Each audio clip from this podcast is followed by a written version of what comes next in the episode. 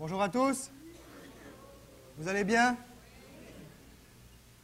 Je vous invite à ouvrir vos Bibles dans la lettre aux Hébreux, chapitre 3. Et si vous êtes avec nous et vous n'avez pas de Bible, comme c'est notre habitude, vous pouvez suivre les versets qui vont apparaître aux écrans.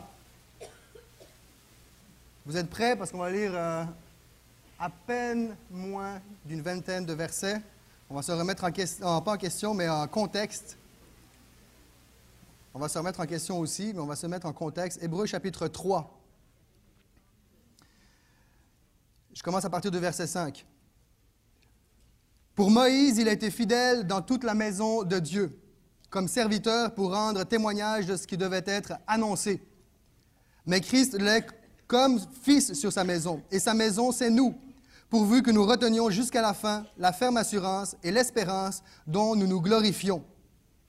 On va lire, on va continuer du verset 7 jusqu'au verset 11, et le verset 7 jusqu'au verset 11, c'est un copier-coller du psaume 95, 7 et 11 aussi. Donc c'est un copier-coller, comme euh, euh, bien des prédicateurs vont le faire pour euh, apporter une vérité, quelque chose d'important. Ils vont apporter une illustration avant. Et là, l'auteur de l'Épître aux Hébreux va apporter une illustration qui se réfère à un fait vécu qui a eu lieu dans l'histoire d'Israël. Donc, on continue au verset 7. C'est pourquoi, selon ce que dit le Saint-Esprit, aujourd'hui, si vous entendez sa voix, n'endurcissez pas vos cœurs.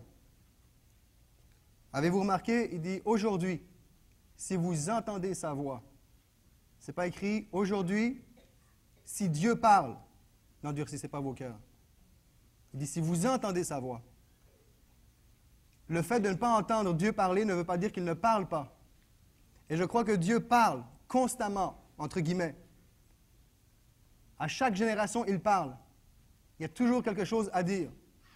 Si on n'entend pas, ce n'est pas parce qu'il ne parle pas, c'est à cause de notre cœur. Et on va le voir plus loin. Et aujourd'hui, si vous entendez sa voix, n'endurcissez pas vos cœurs comme lors de la révolte, le jour de la tentation dans le désert, où vos pères me tentèrent pour m'éprouver, et ils virent mes œuvres pendant quarante ans. Aussi je fus irrité contre cette génération, et je dis, ils ont toujours un cœur qui s'égare, ils n'ont pas connu mes voix. Je jurai donc dans ma colère, ils n'entreront pas dans mon repos. Verset 12. Prenez garde, frères, que quelqu'un de vous n'ait un cœur mauvais et incrédule, au point de se détourner du Dieu vivant. Mais exhortez-vous les uns les autres chaque jour, aussi longtemps qu'on peut dire aujourd'hui, afin qu'aucun de vous ne s'endurcisse par la séduction du péché. J'aime ce verset.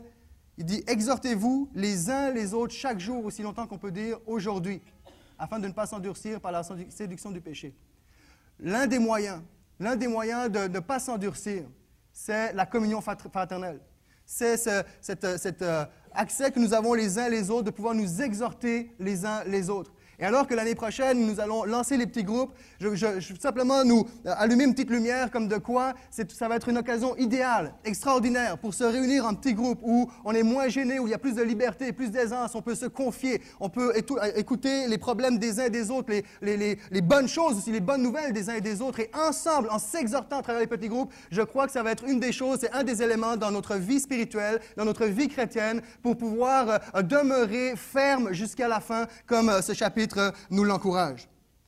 Verset 14, car nous sommes devenus participants ou collaborateurs de Christ, pourvu que nous retenions fermement jusqu'à la fin l'assurance que nous avions au commencement.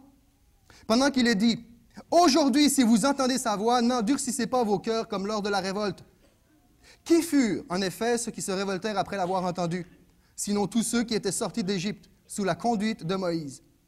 Et contre qui Dieu fut-il hérité pendant 40 ans, sinon contre ceux qui péchaient et dont les cadavres tombèrent dans le désert? Et à qui jura-t-il qu'il n'entrerait pas dans son repos, sinon à ceux qui avaient désobéi? Aussi, voyons-nous qu'ils ne purent y entrer à cause de leur incrédulité. Craignons donc, tandis que la promesse d'entrer dans son repos subsiste encore, qu'aucun de vous ne paraisse être venu trop tard, qu'aucun de vous ne paraisse avoir manqué le bateau, manqué le train. Mais l'ange leur dit, ne craignez point car je vous annonce une bonne nouvelle. Vous n'avez pas ça dans vos Bibles? Là, il, y a un problème sur son iPad, il a, changé de... Il a changé de registre dans la Bible. on va le lire quand même, il apparaît à l'écran. Mais l'ange leur dit, ne craignez point, car je vous annonce une bonne nouvelle qui sera pour tout le peuple, le sujet d'une grande joie, qui sera pour toute l'Église le portail, un sujet, le sujet d'une grande joie. C'est qu'aujourd'hui, dans la ville de David, il vous est né un sauveur qui est le Christ, le Seigneur. Je vous annonce une bonne nouvelle et nous sommes encore dans cette période où nous avons Noël est derrière nous, mais nous sommes encore dans cette période de fête et c'est fête, la bonne nouvelle a eu lieu, Marie vient d'accoucher, Jésus a pris place sur la terre et, et on a cette bonne nouvelle extraordinaire qu'un sauveur est né afin d'être notre sauveur, notre Seigneur, notre Christ. Est-ce qu'on peut l'acclamer ce matin et dire Seigneur, merci pour cette bonne nouvelle au milieu de nous. Merci pour Jésus. Merci pour l'année 2012. Merci pour tout ce qui a pris place. Merci pour toutes les bénédictions que tu nous as données tout au long de cette année. Merci parce que même dans l'épreuve, même dans les moments difficiles, nous avons pu expérimenter cette bonne nouvelle que tu avais annoncée il y a plusieurs siècles en arrière et qui aujourd'hui est une réalité concrète pour nos vies. On retourne, Hébreu chapitre 4, toujours, on continue, on termine avec le verset 2. Vous savez, avant de faire apparaître le verset, ça fait à peu près un mois que Hébreu, le chapitre 1er jusqu'au 4, surtout les 3 et 4, est dans ma vie personnelle un sujet de méditation. Et euh, vraiment, toute la Bible est riche et en ce moment, c'est, là-dedans que, que, je suis. Et le dernier verset qu'on va lire me fait frémir. Me fait frémir verset 2. Car cette bonne nouvelle nous a été annoncée aussi bien qu'à eux, mais la parole qui leur fut annoncée ne leur servit de rien parce qu'elle ne trouva pas de la foi chez ceux qui l'entendirent. Waouh!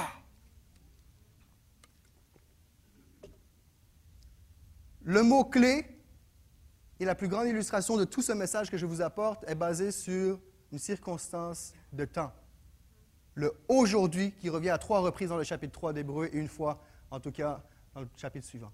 Aujourd'hui est le mot-clé. Aujourd'hui. Aujourd'hui, nous sommes à 48 heures de laisser derrière nous l'année 2012, environ 48 heures.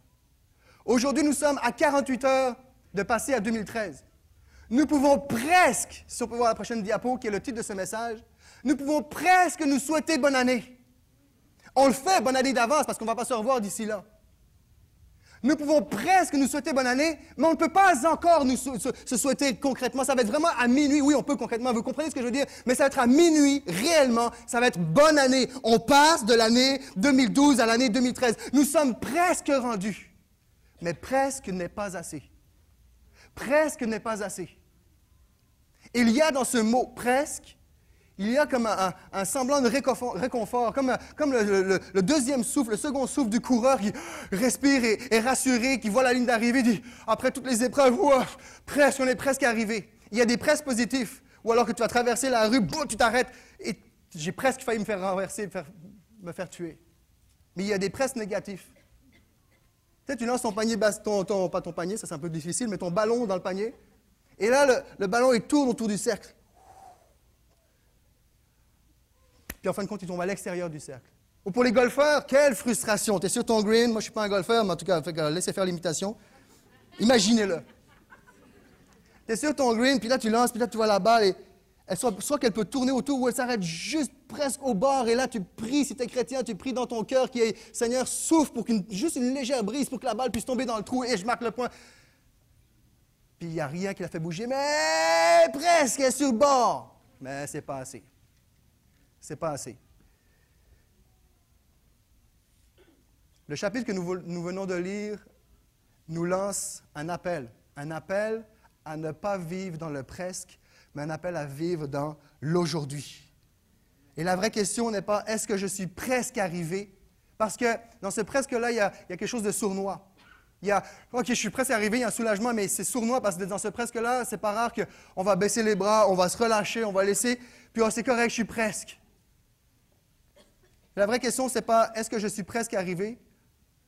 La vraie question, c'est qu'est-ce que je fais aujourd'hui pour y arriver? Qu'est-ce que je fais aujourd'hui pour y arriver? Et j'aimerais qu'on puisse voir trois choses. Nous allons, regarder l'aujourd'hui de hier. Si vous préférez, l'aujourd'hui de nos ancêtres spirituels. Nous allons regarder l'aujourd'hui du maintenant. Et nous allons regarder l'aujourd'hui de demain qui est l'aujourd'hui de Dieu. L'aujourd'hui de demain, je l'appelle l'aujourd'hui de Dieu. L'aujourd'hui de maintenant, c'est l'aujourd'hui de notre génération, de cette génération.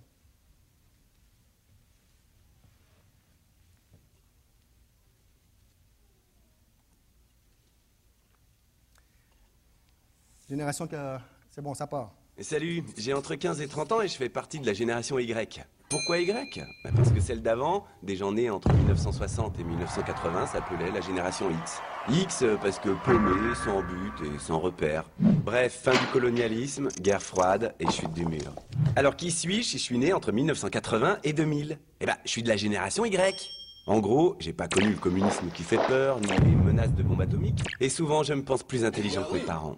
Y? Y pour why. Parce que j'ai beaucoup de mal à respecter un ordre s'il m'amène à me demander Hein? Mais pourquoi? En fait, je suis quasiment né avec un ordinateur dans les mains.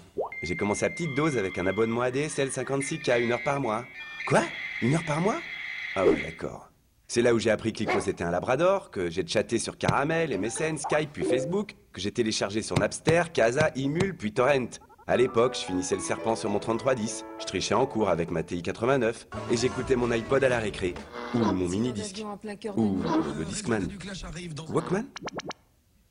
En terminale, le prof de philo me demandait si les nouvelles technologies n'empêchaient pas les gens de communiquer. Je connaissais pas la réponse, mais j'avais déjà deux vies, une réelle et une connectée. Aujourd'hui, je sonde mes connaissances sur Facebook pour une colocation, je vends sur eBay, je partage en peer-to-peer. Je n'ai jamais vraiment compris comment marchait Wikipédia, mais je l'utilise en permanence. Mon smartphone est ma troisième main, et quand il tombe en panne, je suis moins efficace. Je me demande pas si c'est bien ou mal, je sais juste que je vis avec mon époque. Alors je te préviens, je ne me satisferai pas d'une vie qui ne me conviendra pas. Je changerai dix fois de boulot s'il le faut. Je suis conscient du monde dans lequel je vis et j'aspire à le changer. La portée de mes actes est mille fois supérieure à celle de mes aïeux. J'arrive sur le marché du travail avec une arme qui changera le monde. C'est que je suis connecté. Car en fait, c'est ça la génération Y. C'est être connecté. Sinon, euh, je fais des smileys aussi.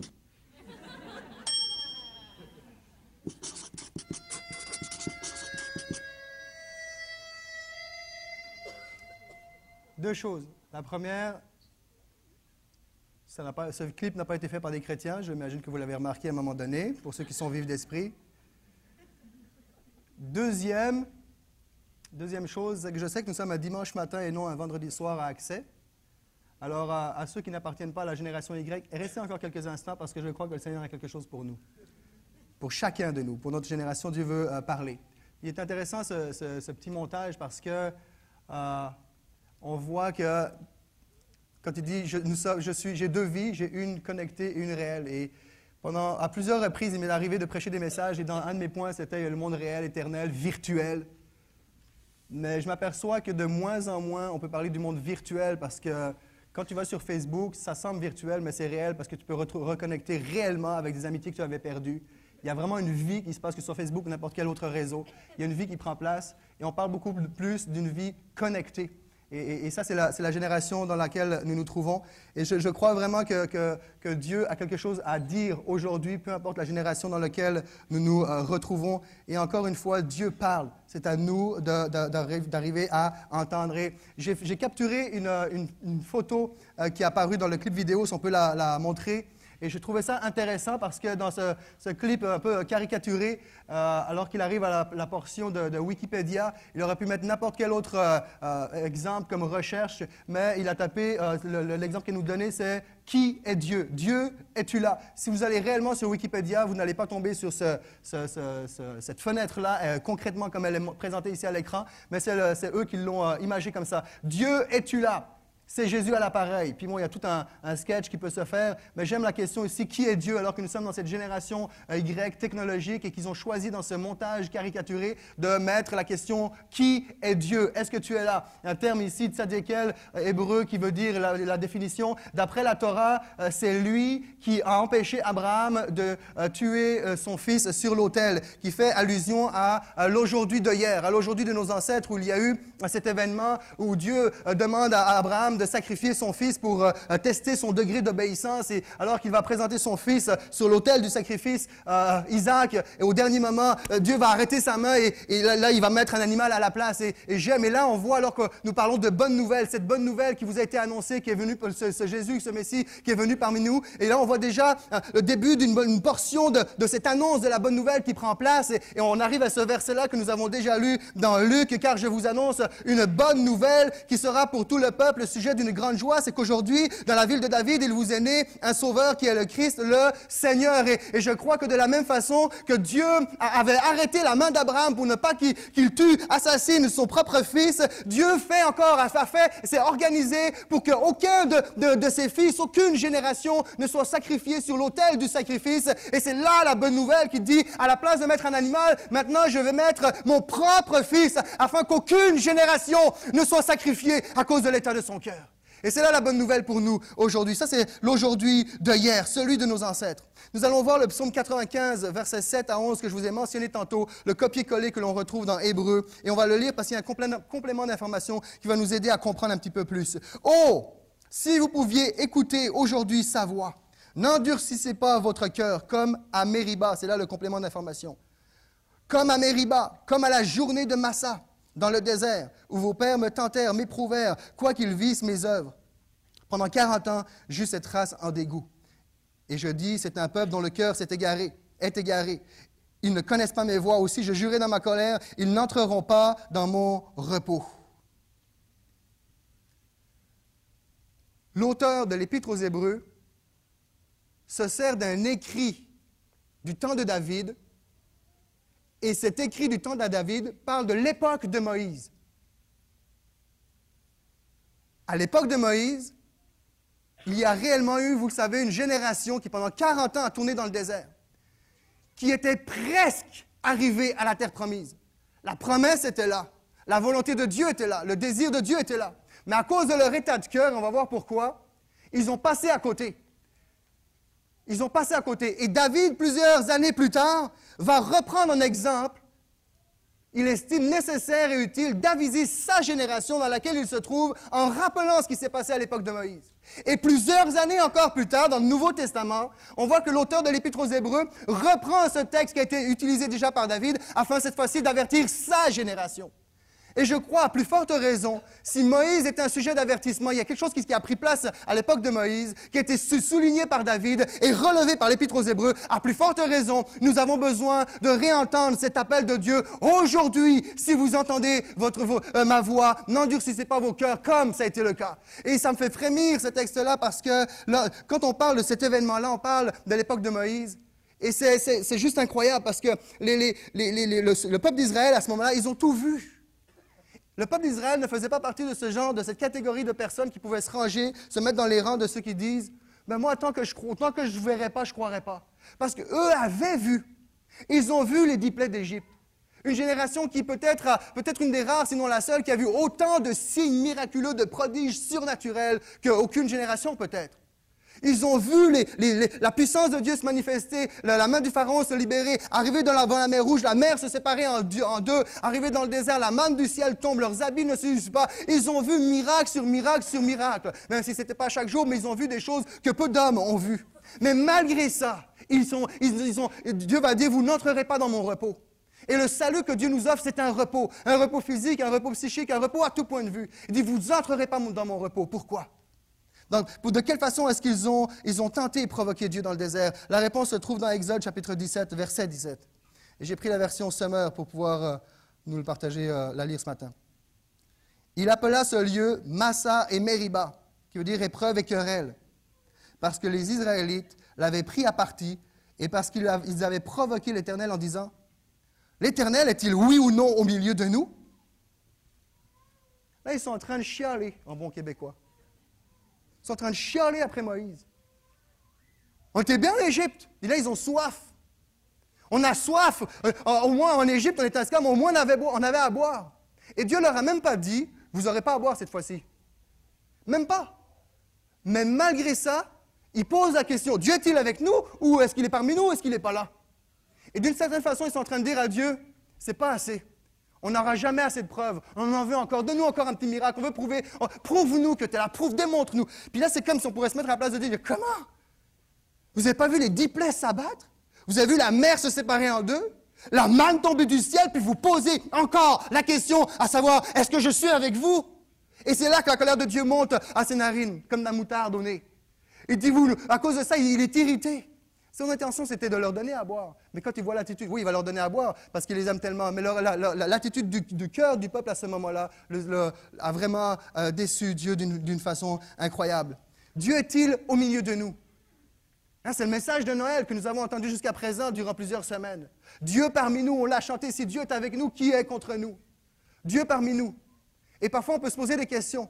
Est-ce que Dieu est là? Certains, peut-être vous êtes ici depuis quelque temps, peut-être même depuis une année, vous êtes en, mode observation, curiosité, et il y a un temps pour ça, il y a un temps pour, euh, analyser, pour réfléchir. Mais parfois, on peut se poser la question, est-ce que Dieu, ah, mais moi, je ne crois pas vraiment. OK, on va se dire quelque chose une fois pour toutes. La vraie, la vraie chose, c'est que la personne qui ne veut pas croire ne croira pas. Malgré toutes les preuves que l'on pourrait apporter, la personne qui décide de ne pas croire ne croit pas. Ce n'est pas quelque chose qui tombe du ciel. Oui, Dieu, Jésus est l'auteur de la foi, la Bible nous dit. Mais la foi, c'est un choix. Tu décides de croire. Ce n'est pas quelque chose que je me ah, je n'ai pas la foi, je n'ai pas la foi. On va y revenir. Mais la personne qui ne veut pas croire ne croit pas d'ailleurs. Dans le Nouveau Testament, il y a une histoire qui nous est racontée. Il y a un monsieur qui est un, riche et un pauvre du nom de Lazare. Tous les deux mois, meurent, vont dans le séjour des morts. Et là, le, riche, il voit Abraham, dans le sein d'Abraham, il voit Abraham et, il dit Envoie Lazare, parce qu'il meurt de soif, envoie Lazare, euh, au moins qu'il trempe son, doigt dans l'eau pour que je puisse au moins me rafraîchir un peu. Et, là, Abraham va dire Non, écoute, en ma version, en version aujourd'hui, écoute, tu n'as pas bu à la fontaine alors que tu étais sur terre, maintenant tu veux boire à, l'eau que, que, tu as besoin à cet instant. Dit Ok, ok, je ne peux, je peux pas te l'envoyer, en plus il y a un abîme qui nous sépare. Dit, OK, alors, OK, de euh, ressuscite Lazare afin que ma famille, mes amis, euh, voient Lazare. Là, ils vont croire. Et regardez la réponse que Jésus va leur donner. Luc chapitre 16, verset 31 n'est pas à l'écran, mais je lis pour vous. Et Abraham lui dit, S'ils n'écoutent pas Moïse et les prophètes, ils ne se laisseront pas persuader quand même quelqu'un des morts ressusciterait. Et vous avez en face de vous quelqu'un qui croit profondément que nous avons besoin de revoir le miracle au milieu de nous. Vous avez quelqu'un en face de vous qui croit profondément que le miraculeux est un élément très important à notre foi. Par contre, je crois que fondamentalement, la foi ne dépend pas des miracles ou non qui arrivent au milieu de son Église. Même si un mort ressusciterait, Jésus dit, parce qu'il connaît le cœur. S'ils n'ont pas écouté euh, euh, Pasteur Guettin et tous les prophètes, que, ils n'écouteront pas même s'il y a un, mort qui ressuscite. Et quand ça peut être euh, les messages que s'ils n'écoutent pas les messages qu'il y a sur Top Chrétien ou tous les autres sites chrétiens que vous avez, que nous entendons, s'ils n'entendent pas alors que des gens leur parlent de ma part, basés sur ma parole, ils ne croiront pas plus parce qu'il y a un mort qui est ressuscité. Et nous connaissons tous des gens autour de nous qui n'étaient pas chrétiens, qu'on a prié pour eux, guéris par des cancers et qui en fin de compte n'ont quand même pas cru plus pour autant. Et on parle d'Abraham. Abraham, le père de la foi. Quel est le plus grand péché au monde et aux yeux de Dieu? À vous la parole, pendant que je bois un peu. Moi, je suis du côté d'Abraham. Je peux boire. Quel est le plus grand péché au monde et aux yeux de Dieu? L'incrédulité. Et, de la, et à l'inverse, la, vertu, la valeur, la, chose, l'élément que Jésus dans le Nouveau Testament va valoriser le plus, c'est la foi. Il n'y a rien qui impressionne autant Jésus que la foi. Un homme, une femme animée de foi, ça l'impressionne. Et il honore ça. Le plus grand péché, c'est notre incrédulité. Et je crois que si s'il y a un péché dont nous avons besoin justement de demander pardon, c'est l'incrédulité.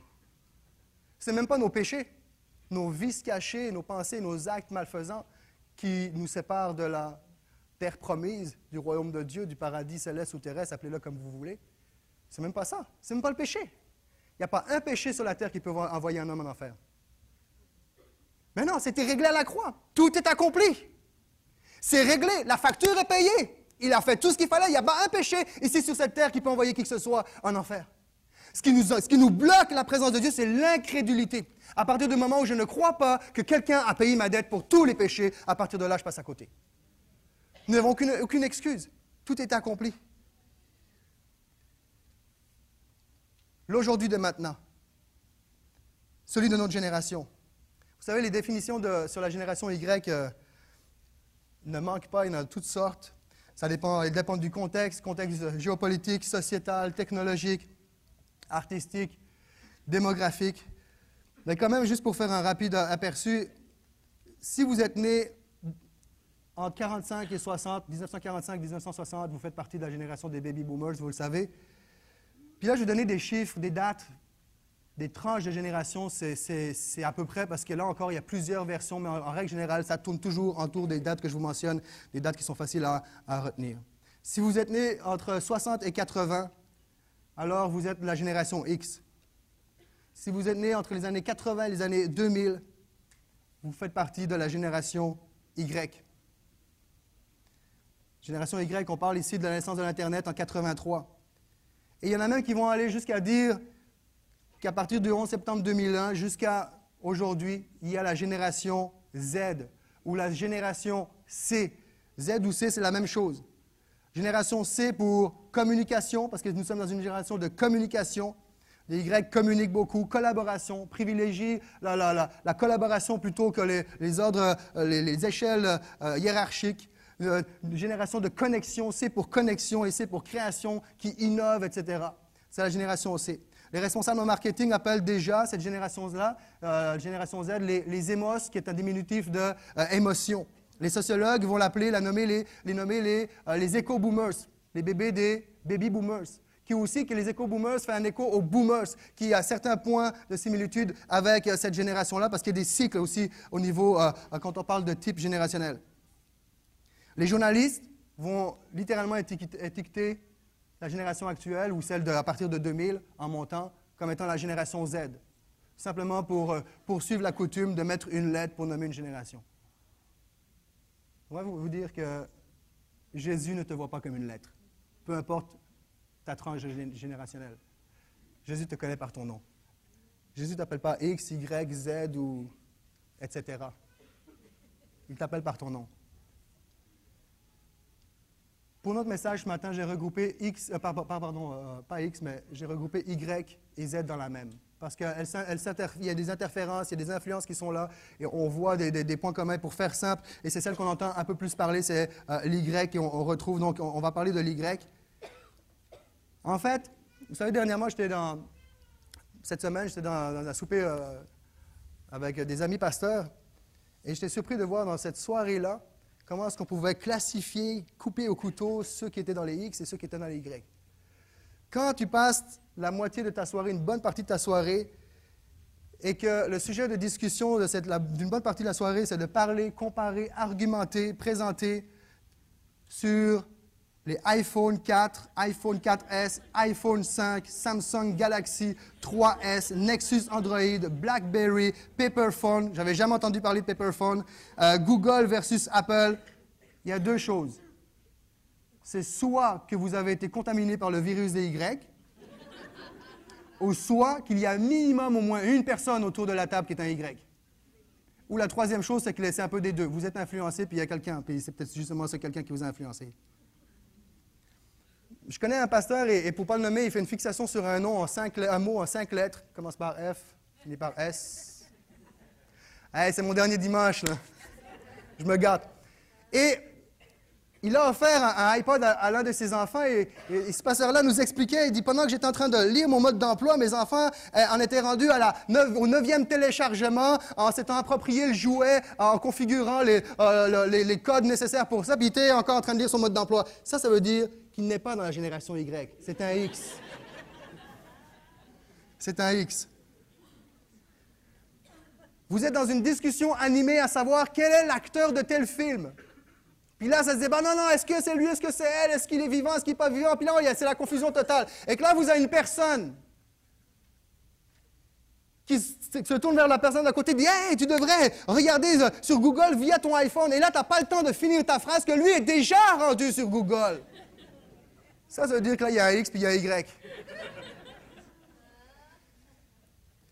Ou vous avez un débat un débat, mais euh, c'était quoi l'énumération de films? C'est quoi les meilleurs classiques de films de Noël? Et là, tu as quelqu'un qui sort Un prince à New York. L'autre répond Ben, poche, ça. Là, tu es en plein dans une discussion XY. Lorsque vous avez des pasteurs au portail qui prêchent en jeans, ça, c'est des X qui pensent être des Y.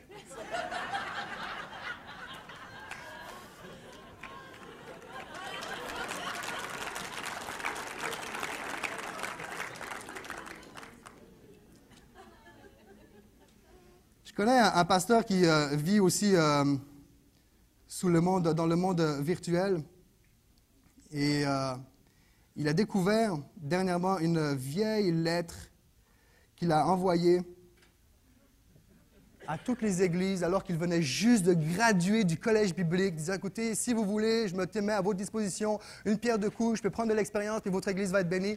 Puis il a mis ça sur Facebook. Mais ce n'est pas tellement la lettre ou le contenu.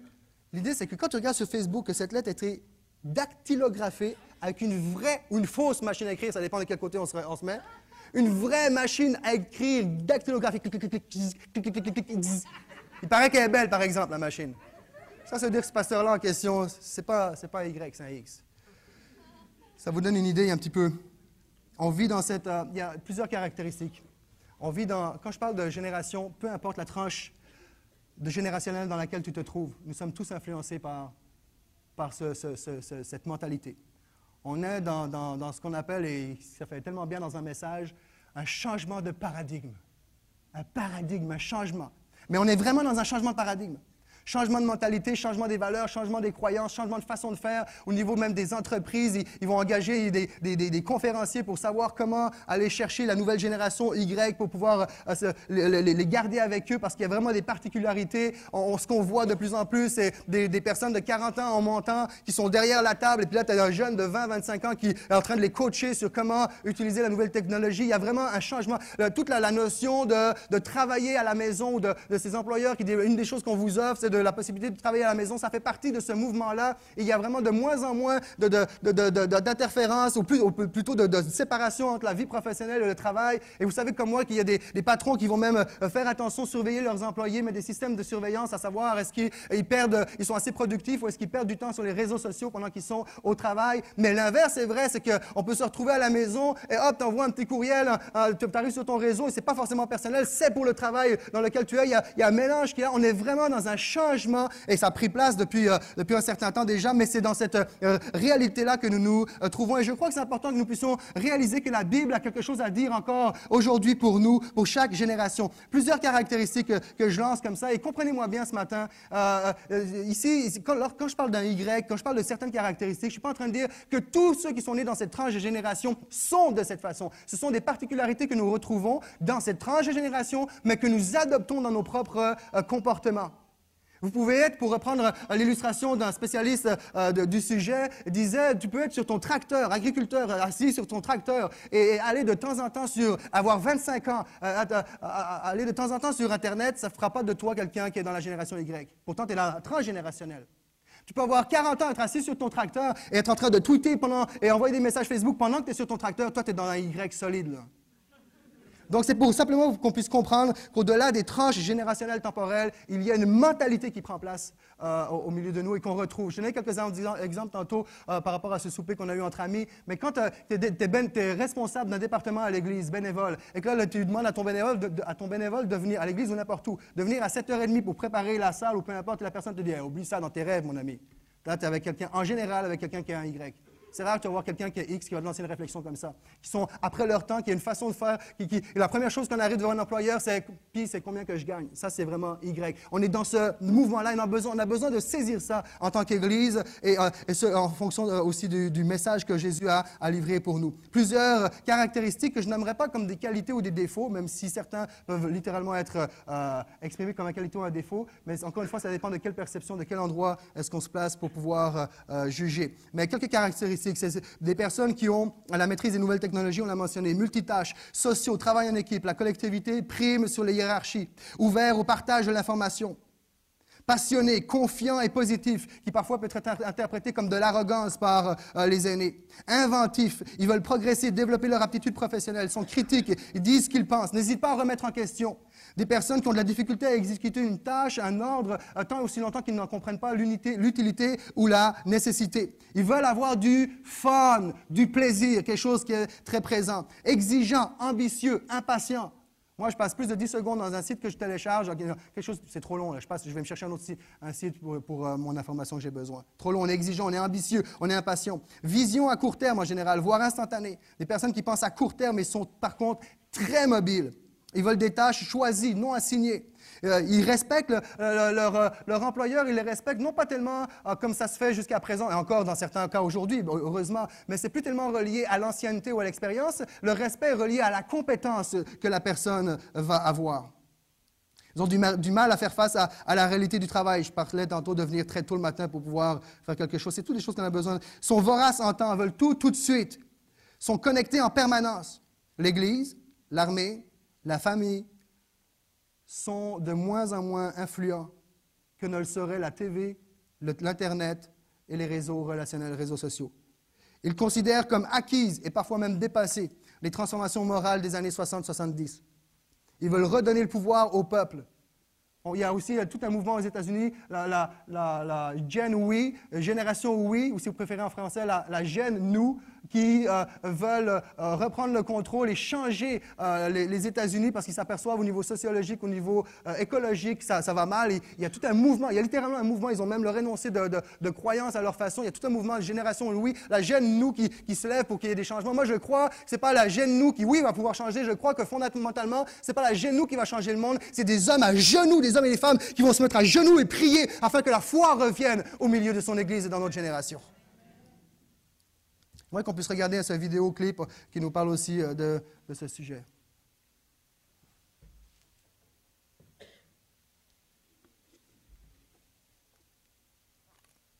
Je ne vous surprendrai pas en disant qu'ils ont une utilisation euh, massive et euh, totalement instinctive des nouvelles technologies. Ils sont toujours branchés, toujours connectés, et c'est une génération pour laquelle d'ailleurs la relation entre leur vie de travail et leur vie de non-travail, leur vie hors travail, va être beaucoup mieux gérée que euh, de notre génération. C'est vrai que ces outils ont envahi l'entreprise hein, et que les générations plus anciennes ont du mal à gérer ces outils. Ils sont sur des réseaux sociaux, ils sont sur des systèmes de chat, ils sont sur des, des messageries instantanées, ils sont sur Internet pour communiquer, pour échanger, pour s'envoyer des mails. Voilà. Ils ne sont pas forcément sur Internet comme le sont les, les adultes ou les gens qui travaillent, à savoir pour rechercher des informations et pour se servir de cette base de données absolument extraordinaire qu'est euh, Internet. Aujourd'hui, pour eux, euh, ce qui serait pour eux un monde virtuel, c'est un monde sans technologie. Donc ils ont une maturité par rapport à l'usage de ces outils qui est beaucoup plus importante que, leurs aînés, c'est-à-dire nous, hein, moi par exemple. On remarque que la génération Y est une génération qui a un mode de pensée très horizontal. Euh, je m'explique. C'est-à-dire qu'ils ont une conception de la hiérarchie qui est très différente. Les membres de la génération Y n'ont pas de dévotion particulière à une personne qui est hiérarchiquement supérieure à eux. Les générations qui les ont précédées ont fait confiance à des entreprises qui finalement, après, n'ont pas hésité à restructurer. Et donc ce que veulent ces jeunes, c'est véritablement une relation, quelque part, de, euh, un, lien qui est un lien euh, presque philosophique avec l'entreprise, mais ils ne veulent pas qu'on leur raconte des histoires. Le respect pour la génération Y va venir d'autres éléments, par exemple la compétence, par exemple euh, la capacité que va avoir cette personne à les faire évoluer, à les faire se développer. C'est une génération qui est caractérisée par euh, le tout tout de suite. Hein. Je pense qu'ils n'ont pas moins que leurs aînés une volonté de, s'impliquer dans la solidarité. Euh, je pense que euh, la génération Y est une génération très citoyenne. Euh, je pense qu'elle exprime sa citoyenneté de façon très différente par rapport aux autres générations. elle n'est absolument pas impliquée dans les partis politiques. Avec peut-être un pragmatisme que n'avaient pas forcément leurs aînés. On n'est plus dans les grandes idées, on est dans la petite action. Euh, et je pense que, euh, effectivement, l'écologie euh, est un des thèmes sur lesquels les jeunes ont envie de s'engager. Mais ils ont une, comment dire, une connaissance sur le sujet qui est rassurante, d'un sens. Et ils ont aussi cette, comment dire, cette logique d'enfant de dire mais pourquoi est-ce qu'on continue à utiliser du pétrole? Donc à partir du moment où on parle de développement durable, on parle effectivement de la question de l'énergie. Et euh, ce sont, euh, je pense, des jeunes euh, qui sont conscients que la planète va s'épuiser, hein, et de plus en plus rapidement d'ailleurs. Ils ne veulent pas qu'on leur raconte des histoires. On va te dire qu'à l'Église de Portail, on ne raconte pas des histoires, on ne raconte pas des légendes, c'est la vérité, c'est la parole de Dieu. Jésus est venu sur terre. Une génération qui veut toujours savoir pourquoi, et c'est bon. Pourquoi? Ben pourquoi, pourquoi Dieu? Je vais te dire, c'est parce qu'il se passe quelque chose. Vous êtes vous-même, nous sommes tous conscients que ça va mal. de plus en plus mal. Parce que toute chose a une fin. Parce qu'un jour, tu vas rendre compte à Dieu. C'est là que la foi intervient. Une génération qui marche dans un mode horizontal où euh, la hiérarchie est de moins en moins présente.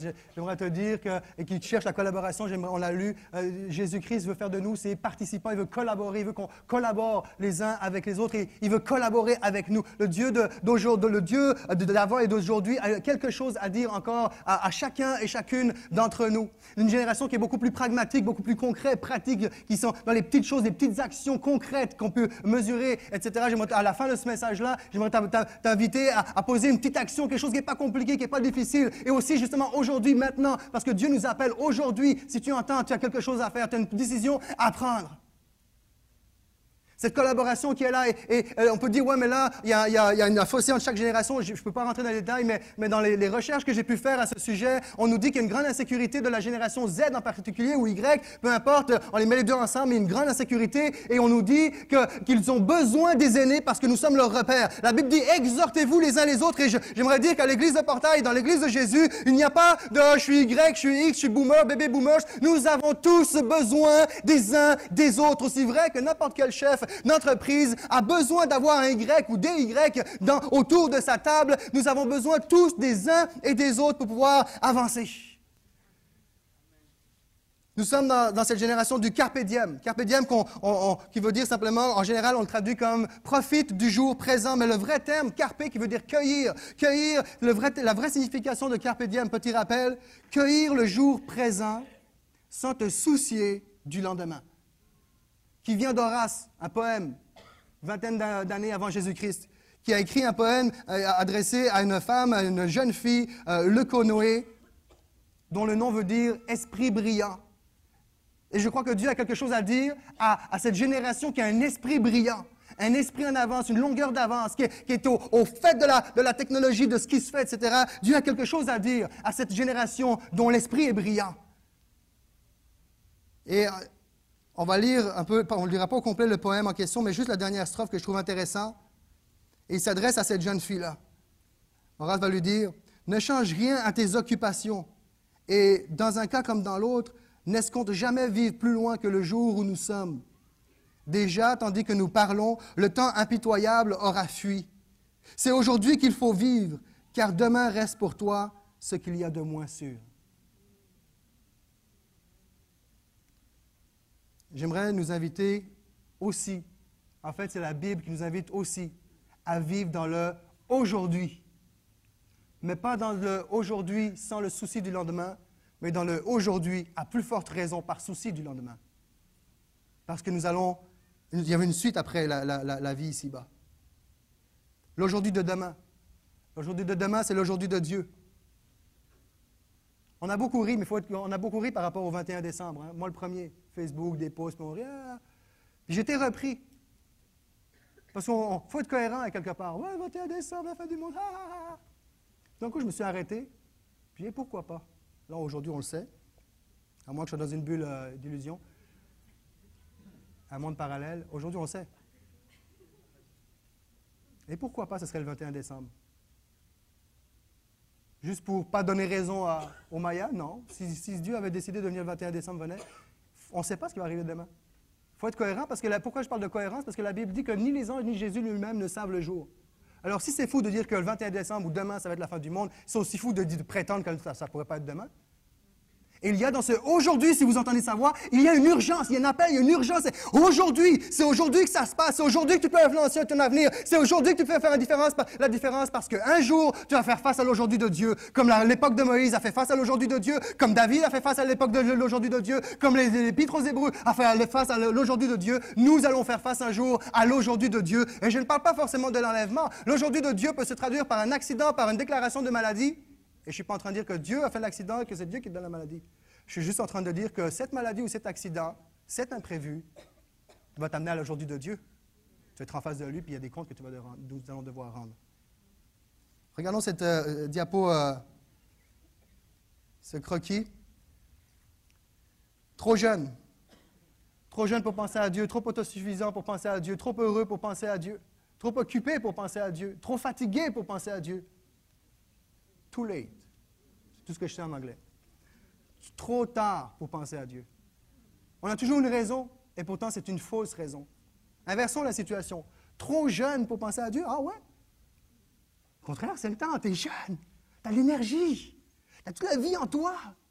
Pense à Dieu, c'est le moment. Tu es, au, maximum de tes capacités potentielles, euh, de réflexion intellectuelle pour réfléchir, poser. C'est le temps, tu es jeune, c'est le temps. Imagine l'avenir, euh, comment est-ce qu'il peut être différent avec Dieu dans ta vie, avec Jésus-Christ dans ta vie. Trop autosuffisant pour penser à Dieu. Ah oui, tu es capable de prendre des responsabilités, t'acheter une voiture, un char, une voiture, euh, acheter une maison, prendre tes responsabilités, vivre ta vie autonome et de façon indépendante. Mais tu n'es pas assez autosuffisant pour prendre tes responsabilités par rapport à Dieu, pour faire un choix pour Dieu. Au contraire, c'est le temps. Tu es autosuffisant, mais justement, c'est le temps. La balle est dans ton camp, mon ami. Trop heureux pour penser à Dieu. Oh, yes! Là, tu es vraiment dans un bon mood. Là. je file pour penser à Dieu. Yes, je suis heureux. Je veux me marier, c'est les oiseaux chantent, tout est beau. Je pense à ma femme, mais je pense que c'est le bon temps pour penser à Dieu. C'est bon temps, tu es heureux, tu es dans un bon mood, tu files pour ça. Trop occupé pour penser à Dieu, bien justement, Dieu veut juste te déstresser. Pense-y, là, tu, te sentiras peut-être moins submergé par le, stress et les tâches quotidiennes. Trop fatigué pour penser à Dieu, mais ça, c'est le moment idéal aussi pour penser à Dieu. La Bible regorge ou presque de, versets dit Venez à moi, vous tous qui êtes fatigués, chargés par vos préoccupations. C'est le temps de penser à Dieu. Si tu es fatigué, c'est le temps de penser à Dieu. Il n'y a pas, il a pas une, une raison ici assez valable. Il y a un homme qui va arriver vers Jésus, il va demander c'est quoi le le premier commandement, Jésus va lui répondre et l'homme en question va, va dire, tu as bien répondu, tu parle à Jésus. Jésus va lui dire, je, je, lis pour vous Marc 12, 34, il dit, Jésus, voyant qu'il avait répondu avec intelligence, lui dit, tu n'es pas loin du royaume. Mais tu n'es pas dans le royaume, je rajoute. Ah là, tu, l'as saisi. Ça fait une année que tu penses, ça fait des, des, des mois, tu analyses, tu réfléchis. Tu n'es pas loin du royaume, mais tu n'es pas dans le royaume, tu es dans le presque. Si tu es ouvert à partager des informations, moi je suis ouvert à tout, euh, que ce soit au niveau de l'homosexualité, hétérosexuelle. Moi je suis ouvert, euh, euh, musulman, chrétien, peu importe, je suis ouvert, je suis ouvert. Mais ouvert, tu es dans le presque, tu n'es pas dans le royaume de Dieu. Tu es presque, mais tu n'es pas loin, mais tu n'es pas dedans. C'est pas assez. Il y a trop de personnes qui sont, pas, qui sont encore trop loin, qui sont trop loin du royaume de Dieu.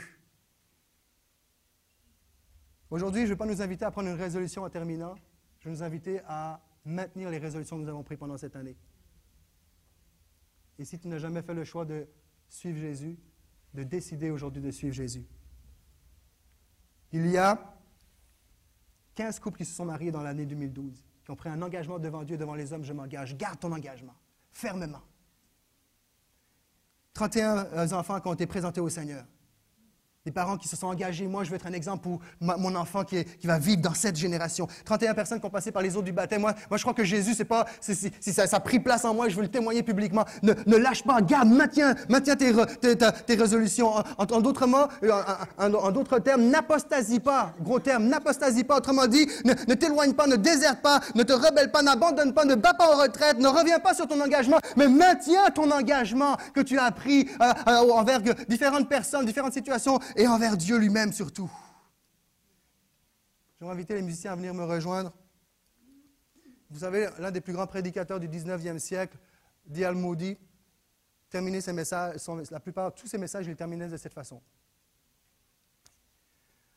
Je vous inviterai, à partir de maintenant, simplement de bien vouloir réfléchir sur ce que vous avez entendu. Puis euh, on, se on, se retrouve la semaine prochaine ou la journée, le soir suivant, parce qu'il faisait des séries puis partait, puis finissait ses messages. Je vous invite à réfléchir sur ce que vous avez entendu.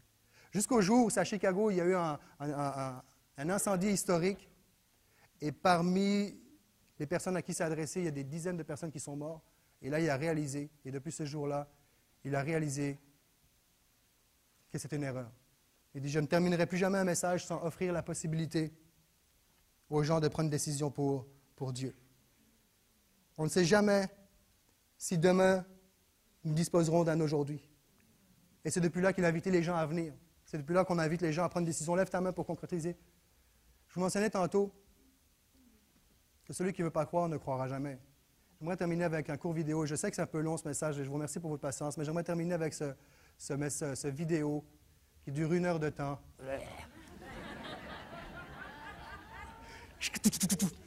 C'était réellement mon dernier message de l'année. je vais me faire tuer à la sortie par mille personnes.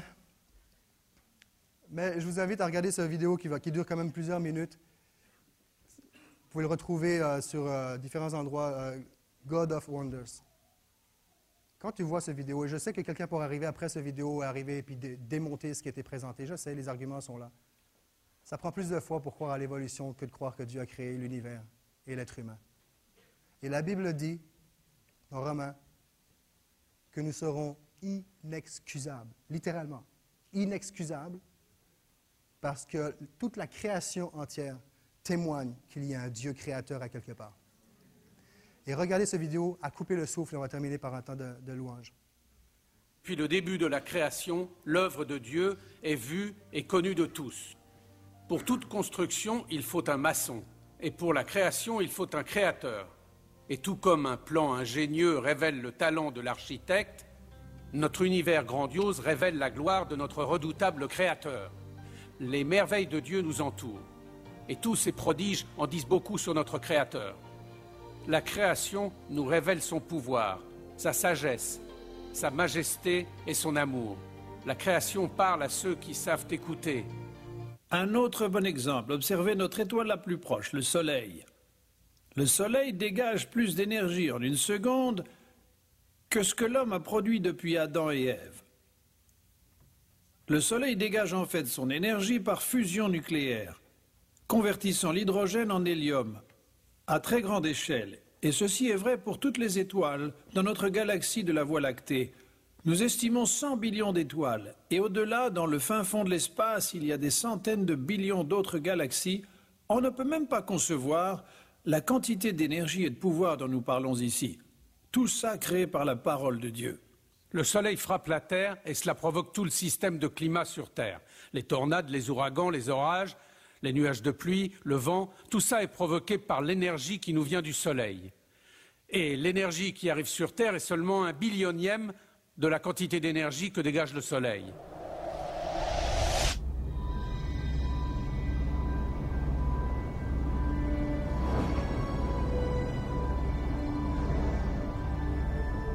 Pour bien comprendre, avec l'aide de l'animation par ordinateur, voyageons avec la Terre vers le Soleil, à 100 fois la vitesse de la lumière.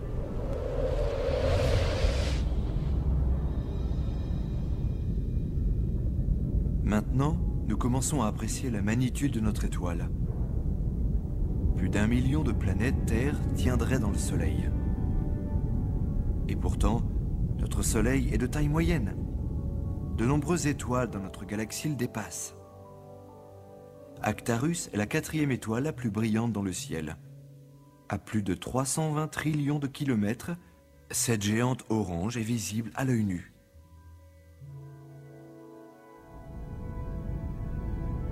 En rapprochant notre Soleil tout près d'Actarus, on peut voir son immensité.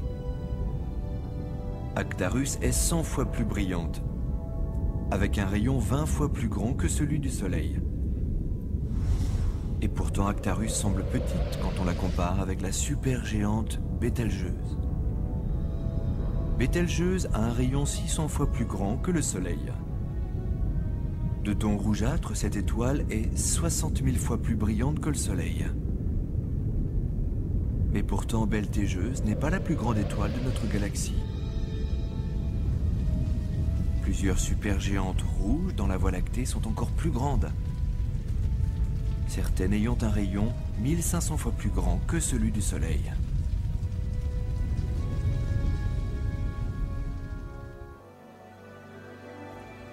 Si de simples molécules d'eau formant les flocons de neige dévoilent une structure magnifique, considérez l'incroyable ingéniosité de celle des plus grandes et complexes molécules comme l'ADN. L'ADN contient la base de toute vie, et c'est de loin le système de support d'information le plus complexe que l'on connaisse dans l'univers. Par exemple, la quantité d'informations contenues dans l'équivalent d'une tête d'épingle d'ADN remplirait une pile de livres 500 fois plus haute que la distance d'ici à la Lune. L'enchaînement de codes et la structure de cet incroyable système relèvent l'intelligence suprême de son créateur. L'évidence pour moi qui vraiment proclame qu'il y a un Dieu, c'est l'étude de l'ADN. L'ADN est une vraie puissance. Une machine massive de stockage d'informations. Et en fait, l'ADN qui conserve nos gènes est comme une encyclopédie d'informations, écrite dans un langage codé. C'est absolument fascinant, et les scientifiques savent aujourd'hui qu'un langage, un code, provient seulement d'une intelligence. Et les informations viennent seulement d'informations que personne n'a jamais vues. Et puis d'autant plus qu'elles sont protégées par un code, personne ne les a jamais vues, isolées de ce code. Ce sont des informations propres à ce code. Et quand vous regardez l'ADN, c'est complètement évident qu'au tout début, Dieu a créé l'univers. Nous commençons tous comme une simple cellule, de la taille d'une virgule à la fin d'une phrase. Comment cette cellule sait comment construire un corps avec plus de 100 trillions de cellules en lui, de milliers de types différents, et chacune d'elles est tellement complexe, de nanochimiques petites machines dont le fonctionnement dépasse complètement notre compréhension. Tout codé, c'est le manuel d'instruction, c'est le manuel du fabricant. Comment construire et faire fonctionner chaque partie de cet incroyable corps fait avec plus de 100 trillions de cellules. Et en outre, l'ADN est une molécule tridimensionnelle qui s'auto-reproduit. Chaque molécule est capable de faire une copie identique, rapidement et parfaitement. Le Seigneur a même programmé l'ADN pour qu'il détecte et corrige toute erreur de copie. Ses compétences, très sophistiquées, dépassent de loin celles de l'homme. Dieu a créé les molécules de l'ADN de telle façon à ce qu'elles se corrigent elles-mêmes. Il existe des protéines spéciales appelées enzymes qui vont de haut en bas, le long de ces molécules, et qui vérifient et font des réparations. Et ça, toutes les minutes, voire toutes les secondes parfois. Dieu nous a créés avec un code ADN qui a ce que nous appelons un éditeur ou un logiciel d'édition dans ces enzymes. Tout comme un éditeur lit un journal ou un livre et recherche les erreurs. Dieu a créé des enzymes spéciales qui passent de haut en bas des molécules d'ADN et réparent les erreurs, suivant un système qui est incroyablement complexe. Il y a de nombreux exemples dans la création des choses qui viennent confirmer le Dieu de la Bible. Et parmi ceux-là, il y a notre ADN. L'ADN est des informations en lui. Il y a tout un groupe d'études scientifiques appelées sciences de l'information qui analysent notre information. Créée et transmise par notre première cellule, une des lois des sciences de l'information dit que l'information n'est jamais construite comme ça de soi-même. C'est-à-dire, elle n'apparaît jamais spontanément et à chaque fois que nous suivons la copie des informations, jusqu'à leur première source, elles sont elles, sont toujours reliées à un cerveau. Et comme nous avons des informations codées dans l'ADN, ça nous confirme que l'ADN vient d'une intelligence et ce n'est pas quelque chose qui a pu apparaître au travers des millions d'années. Par mutation et sélection naturelle, ça ne marche pas comme ça. C'est difficile de croire que Dieu n'existe pas. Saint Augustin a dit que la foi consiste à croire ce que l'on ne voit pas et la foi consiste à voir ce que l'on croit. La récompense de la foi, c'est de voir ce que l'on a cru. Quand je regarde la création de Dieu, l'infini de l'univers, et que ce Dieu-là, là je réalise que c'est réellement My, que c'est une bonne nouvelle. Que ce Dieu-là décide de venir habiter dans mes émotions, dans mes pensées, dans mes réflexions, dans ma vie personnelle, dans ma vie quotidienne. Et ce matin, nous allons chanter. Je crois que Dieu parle encore aujourd'hui. Je prie que tu puisses entendre. Je prie pas que Dieu parle parce que Dieu le fait. Je prie que tes oreilles puissent entendre aujourd'hui. Et nous allons chanter ce chant que nous avons chanté au début durant le service de chant. Si Dieu est avec nous, qui sera contre nous? Si Dieu est pour nous, qui sera contre nous? J'aimerais te dire, si tu n'as pas placé ta main, ta confiance, ta foi dans ce Dieu-là, Dieu n'est pas pour toi. Parce, pas parce qu'il ne veut pas être pour toi, parce qu'il a déjà tout accompli. Mais si ce matin tu dis à travers ce chant du Seigneur, dans ton cœur, là où tu te trouves, Dieu est présent, cet esprit est présent. Tu dis Seigneur, je veux de ce Dieu-là. J'ai besoin de toi. Je te demande pardon pour mon incrédulité. Je veux croire, je veux décider de croire.